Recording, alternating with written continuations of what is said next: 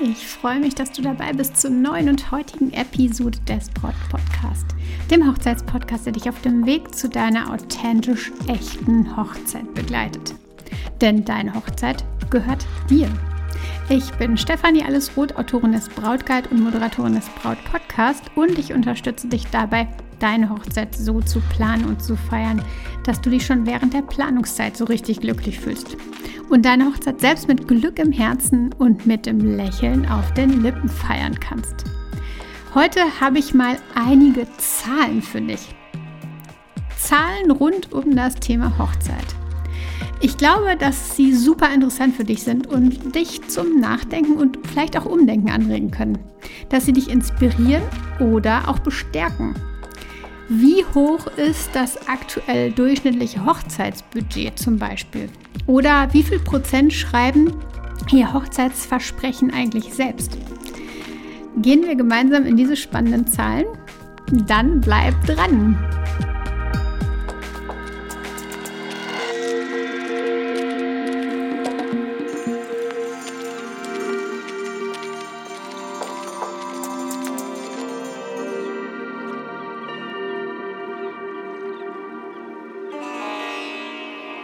Willkommen, meine Liebe. Ich freue mich sehr, dass du zuhörst, dass du es dir vielleicht gemütlich gemacht hast, ähm, vielleicht schon ein bisschen kuschelig mit einem Tee. Je nachdem, wo du in Deutschland ähm, bist, kann es ja da auch schon tatsächlich manchmal sehr, sehr frostig sein am Abend und ähm, schon fast Zeit, um vielleicht den Kamin anzumachen, den du zu Hause hast. Ich habe leider keinen, aber ja, vielleicht hast du einen und kannst dem prasselnden Feuer zugucken. Und ja, ich wünsche dir auf jeden Fall ganz, ganz viel Freude bei der heutigen Episode. Und ich habe dir schon ein bisschen verraten, worum es geht. Und ich darf dir sagen, ich mag keine Zahlen. Die Zahlen, die mit Buchhaltung zu tun haben. Es gibt ja Menschen, die lieben sowas total, aber ich gehöre definitiv nicht dazu. Und ich liebe Zahlen, aber die aus Statistiken und Umfragen, die finde ich echt super, super spannend. Und auch wenn man immer genau schauen sollte, wer die Umfragen und Statistiken gemacht hat, wann sie gemacht wurden und wer auch genau befragt wurde. Und in dieser heutigen Braut-Podcast-Episode möchte ich dir einige Zahlen präsentieren, die ganz bestimmt super spannend sind denn dazu habe ich sie dir ausgewählt und recherchiert und mag sie eben mit dir teilen.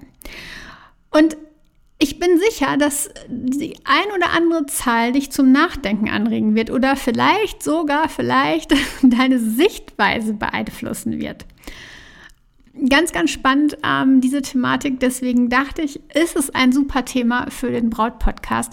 Und deswegen wollte ich mit dir genau da reingehen. Ich bin auch mega gespannt, ähm, ja, was deine Lieblingserkenntnis oder deine Lieblingszahl wird. Doch bevor wir uns der ersten Zahl, der 67, widmen, wollte ich an dieser Stelle einmal Danke an Katha sagen. Katha schrieb nämlich vor ein paar Tagen eine Nachricht, ähm, die lautete, deine E-Mail-Serie ist für mich so wertvoll gewesen.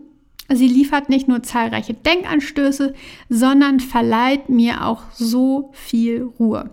Ich möchte mich herzlich für deine Unterstützung, die Ratschläge und die Zeit bedanken, die du in diese Serie investiert hast. Ganz liebe Grüße in den Norden, Katar. Und liebe Katha, wenn du zuhörst, dann danke, danke, danke von Herzen. Ich freue mich sehr über diese Nachricht, äh, über all die Nachrichten, die ich bekomme. Und ähm, ja, ich mag einfach dir Danke sagen und allen anderen Danke sagen, mm, die ja, mir schreiben. Also einfach mal an dieser Stelle danke, danke, danke.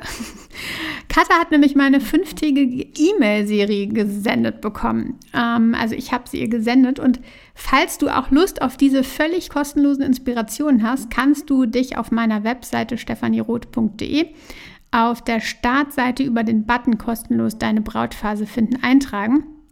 Erst gibt es einen kurzen Test der sicher ebenso spannend für dich ist. Und dann starten, startet in den nächsten fünf Tagen die E-Mail-Serie, die dich dann eben diese Tage begleitet. Und äh, wir machen im Grunde so eine kleine gemeinsame Reise. Sei da also super gespannt. Also danke an Katha und danke an all die anderen Nachrichten. Zwischendurch fische ich mir mal eine raus.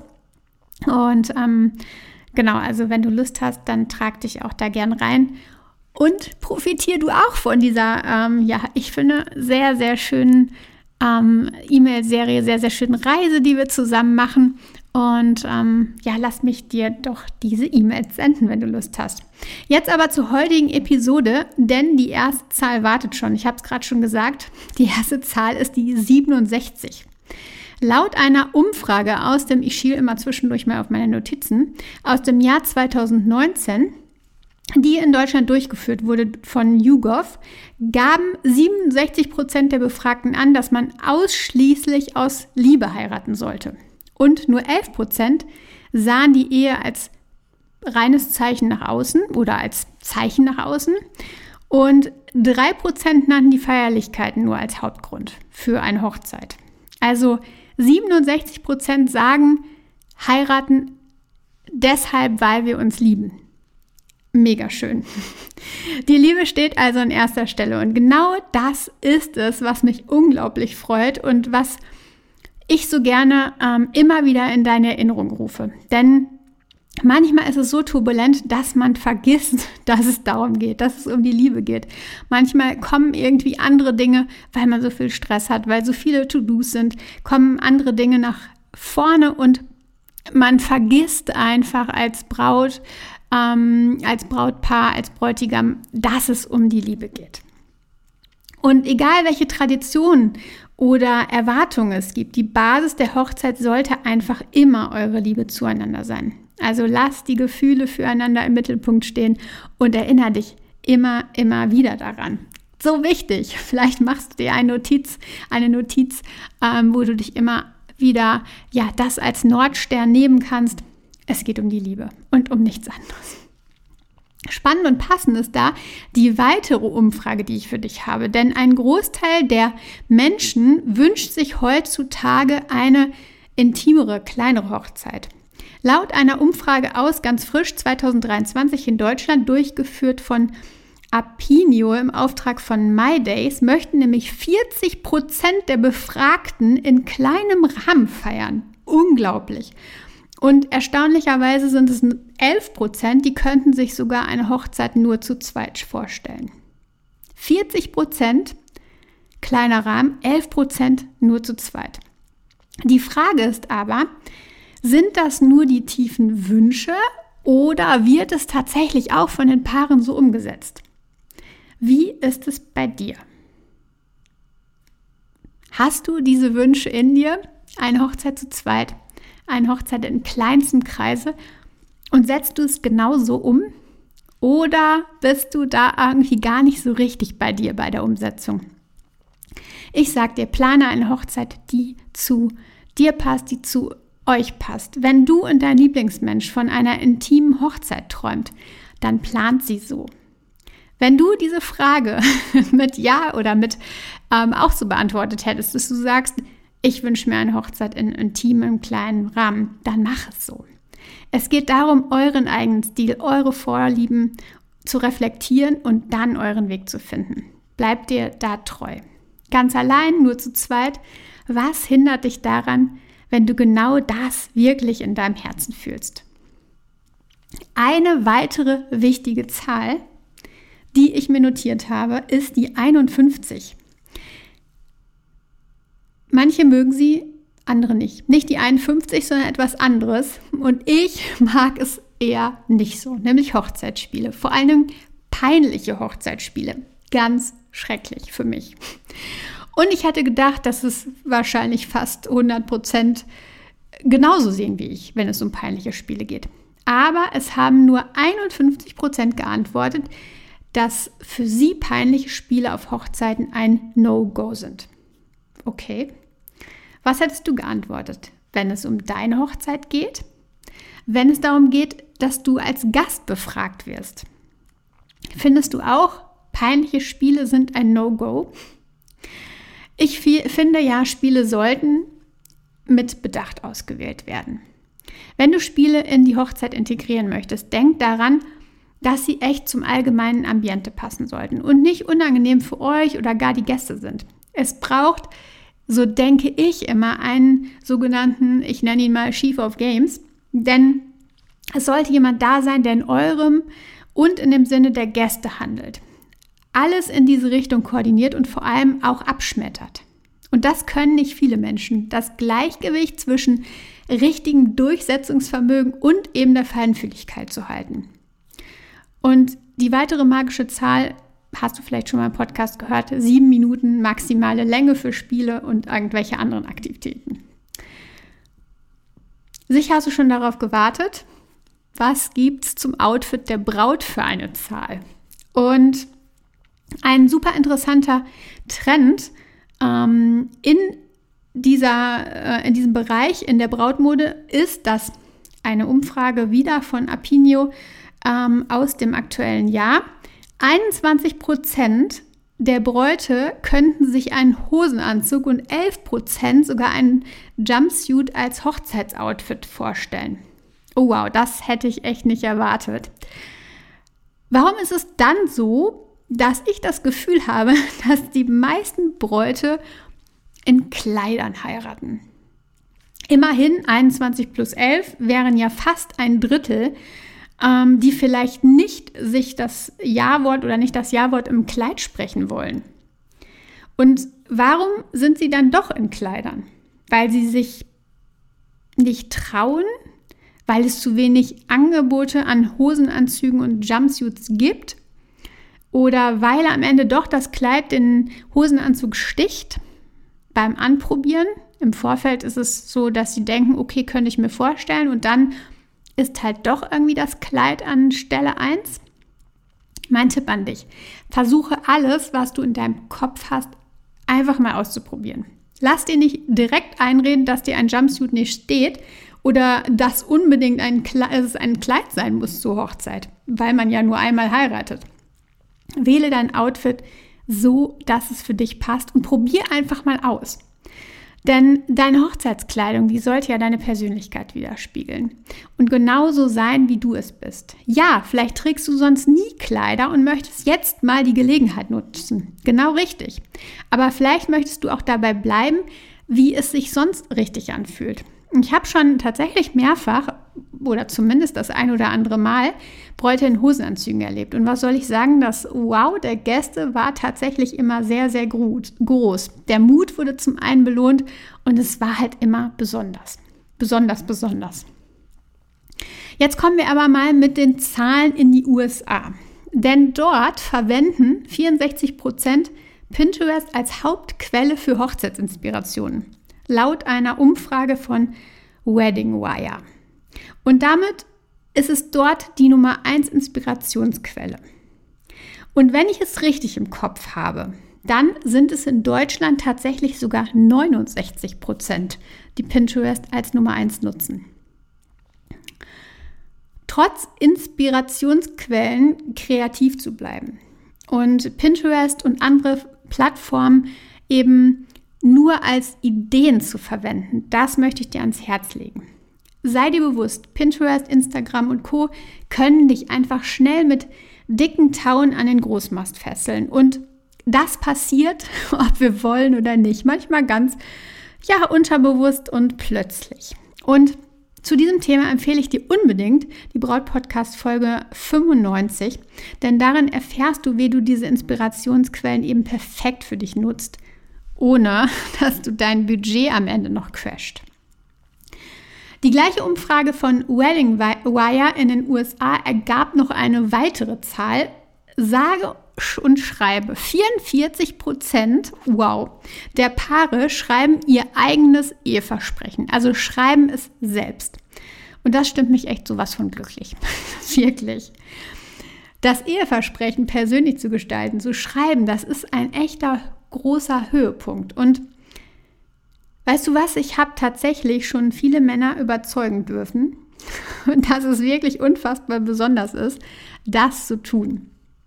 Und erst am letzten Wochenende, da musste ich übrigens nicht überzeugen, saß der Bräutigam frühmorgens draußen und schrieb an seinen Worten am Hochzeitsmorgen. Und manchmal ist genau das dann der richtige Moment. Und hier war es so, ich glaube, alle Gäste, einschließlich mir, hatten Tränen in den Augen. Es war so unfassbar schön. Ja. Aber kommen wir wieder zurück nach Deutschland und einer Umfrage der Kartenmacherei aus dem Jahr 2023.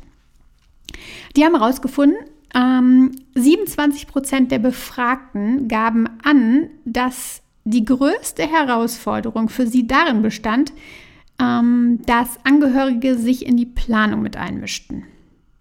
Und genau das, diese Aussage, bestätigt sich bei mir immer wieder in der Zusammenarbeit mit Bräuten und Paaren. Diese Zahl hat mich tatsächlich nicht überrascht. Ganz schön viel. 27 Prozent, hm, die nicht das Budget oder andere große Herausforderungen als größte Herausforderung sehen, sondern eben die Angehörigen.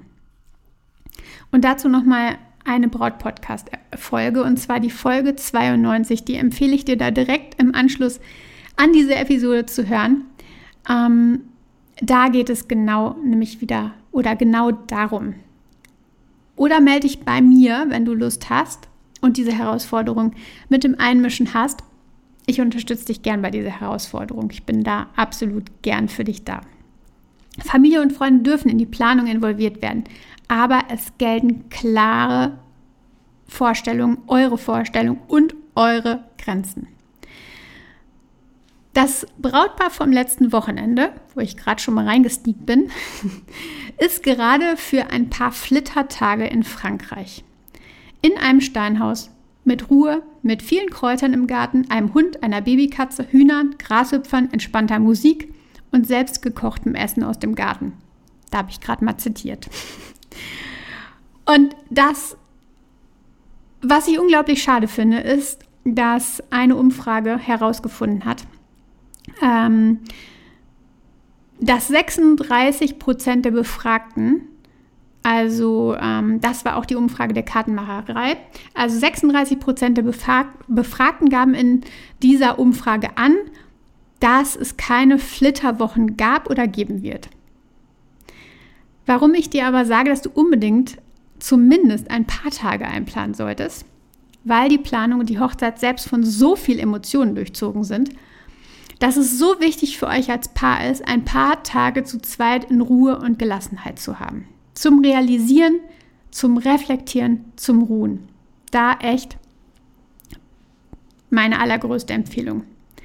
Flitterwochen oder Tage sind so eine wertvolle Zeit. Und auch wenn das Budget vielleicht sehr ausgereizt ist, vergesst nicht Zeit für euch als frisch verheiratetes Paar zu reservieren. Und wenn es nur drei, vier Tage sind, in der Nähe, meine echte Empfehlung. Und da übrigens nochmal eine Studie der Emory University im amerikanischen Atlanta, ich schiele jetzt nochmal auf meinen Zettel, hat 2014 festgestellt, dass die Ehe länger hält, wenn man auf Hochzeitsreise geht. Also wenn das kein Grund ist, zumindest ein paar Tage einzuplanen ähm, und der Grund einfach dann in die Ruhe zu gehen, ist so groß. Zum Schluss dieser Folge noch zwei interessante Zahlen zum Hochzeitsbudget und vielleicht hast du darauf gewartet, denn laut der Wedding Wire Umfrage aus 2019 rechnen US-amerikanische Paare durchschnittlich mit einem Budget von 16.000 US-Dollar, also sie rechnen damit, geben aber am Ende 29.000 US-Dollar für die Hochzeit aus. Und ich darf dir sagen, dass es bei uns hier aus meiner Erfahrung ähnlich ist dass die Planung ganz anders ist als das Budget, was dann tatsächlich ausgegeben wird.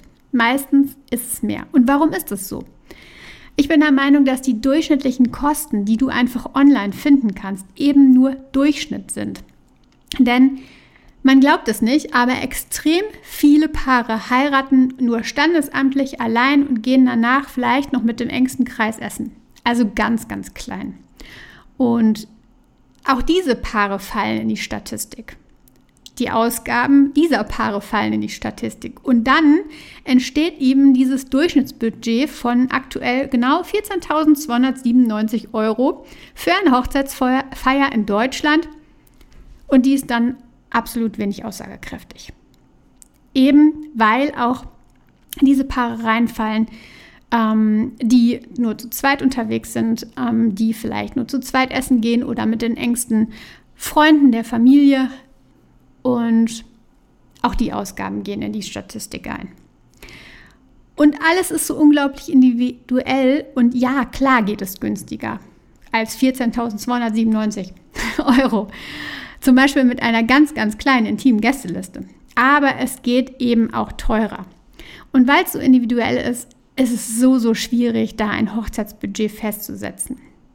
Und diese Zahlen zum Hochzeitsbudget, die habe ich einfach mal mit dir geteilt, weil ich mir so sehr wünsche, dass du nicht blauäugig in die Fluten stolperst und den Kopf schneller in den Sand steckst, als du gucken kannst.